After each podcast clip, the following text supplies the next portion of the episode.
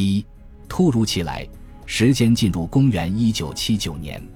虽然中越边境局势紧张，全军部队已经进入战备状态，中越边境的有关报道充斥了报纸的版面，但是在我们所处的中原大地，似乎一切都风平浪静。我所在的五十四军一百六十师四百八十团三营，我在七连，在河南南召县完成一条国防公路的施工任务之后，返回河南原阳县营区，又开始了正常的教育训练工作。三营返回营区之前，我已再次被抽调到四百八十团新闻报道组写稿子。一月上旬的一天，奉四百八十团政治处宣传股的指示。我到一百六十师政治部组织科去送一份材料，按照宣传股一位干事的交代，如果需要修改或者重新写，都由我负责。其实那时我只是一个战士，文化水平不高，理解能力有限，写不了啊。我穿着军装，军用黄瓜包里装着材料，像前几次一样，从位于河南原阳县城南的四百八十团团部出发，步行约二十分钟，来到原阳县城北的汽车站。买票后乘汽车到新乡市，在新乡市汽车站再买票，转乘汽车到辉县百泉，这就到达一百六十师师部了。全程虽然只有一百二十多公里，因为要等车转车，一般需要五至六个小时才能到达。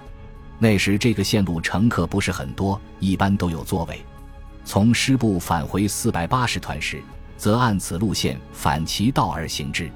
想必。原四百八十团的许多战友都经历过这样的行进路线吧？那时我还坐过从新乡到元阳的类似于电影《智取威虎山》中的那种小火车呢。到达群山环抱的一百六十师师部时，已经是下午了。我来到师机关办公楼二楼的组织科，一声报告之后，说明来意，交上材料。组织科的一位干事接过材料看了看，说：“先放这里吧，既没有说要重新写。”也没有说要修改，我如释重负，心中暗喜，便到办公楼后面的师招待所找了住房，买好了饭菜票。这时已是下午三四点钟了。那时没有手表，公众场所也很少有挂钟，不知道准确时间。第二天闲着没事，到施工兵营找了个同年入伍的小老乡，一起到师部旁边的百泉游玩。那时百泉不要门票，可以随便进出。现在可能要买门票了。当时天气很冷，人们都穿着棉衣。百泉是有名的温泉，有一个足球场那么大的水面，水底咕嘟咕嘟冒出的水泡，不断的散发着热气，水面雾气氤氲，四周景色朦胧。当时有几个人自由自在的在温泉中游泳，有男的也有女的。见此情景，我立刻心血来潮，不顾小老乡的劝阻。在泉池边脱下衣服，让小老乡看着，自己只穿一个大裤衩，扑通一声跳进泉池，在水中用力地游了起来。开始觉得很爽，刚游到泉池中间，便感到不对头了，感觉就一个字：冷。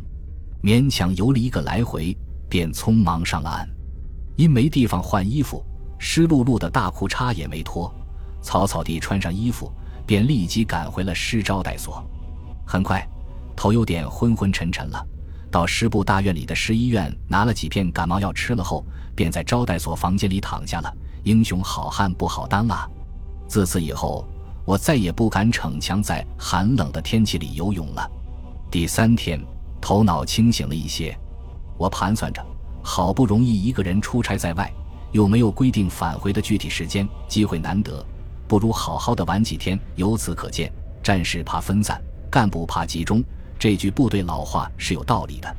吃过早餐，我一个人在师部大院里闲逛，先到左边山坡上的师宣传队看了一会儿文艺节目排演。那个小有名气的胖子唢呐吹得真不赖，吹得好像是什么扬鞭催马欲央忙。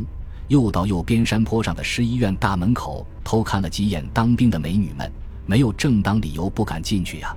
当时团卫生队也有几名女兵，借口看病去看美女的人不少。我们报道组就住在团部大院里，距离团卫生队很近，但我很少去，不好意思啊。再到师部大门口的操场上，观看全师的侦察兵比赛。当时正在嘿嘿嘿的表演擒拿格斗的，正是我们四百八十团的侦察排。排长和几个战士我认识。当我朝招待所方向走，准备去吃午饭的时候，迎面遇到了师宣传科的韦绍兴干事，广西人。后来听四百七十九团报道组的一个战友说，他七十九年自卫反击战后转业，在广西壮族自治区政协当处长，现在可能退休了。他问：“你来干什么？”我认真汇报到师组织科送材料的情况，还没等我说完，韦干事就说：“部队已经接到了预先号令，将有重大军事行动，你赶快回去吧。”什么重大军事行动？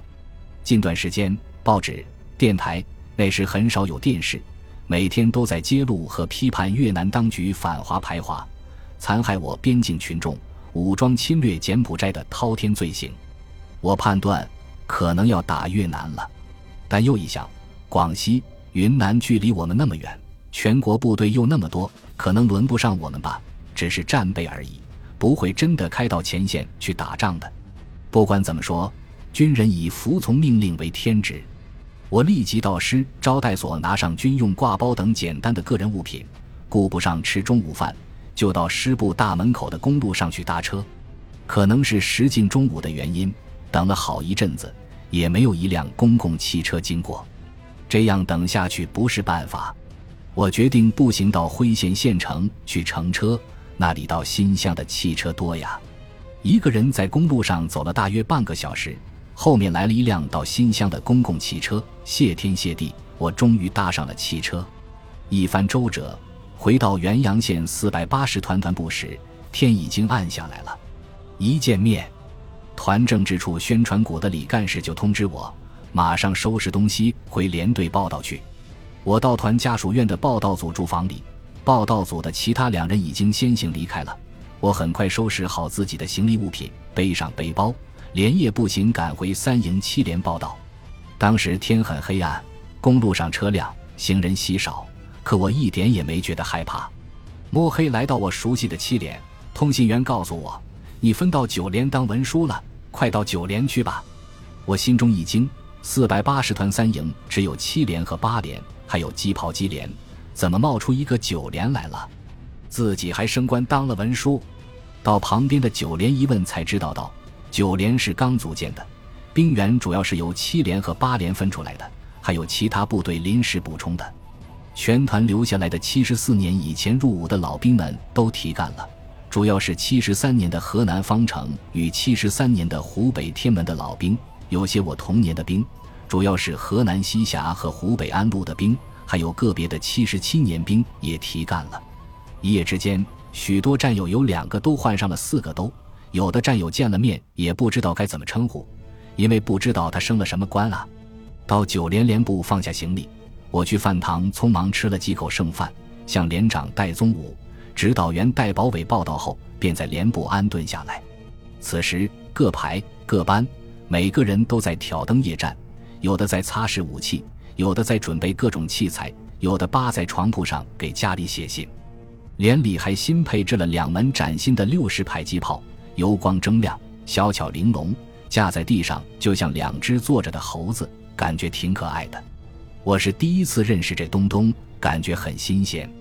后来的事实证明，这种小炮在山岳丛林的作战是很有用处的。直到这时，我才真正感觉到战争已经临近，我们真的要上战场了。这场仗怎么打呢？我分析判断，可能是进入柬埔寨同越南人作战，就像当年抗美援朝那样，或者从柬埔寨向越南发起进攻，从南越与北越的结合部打进去，掏他的老窝。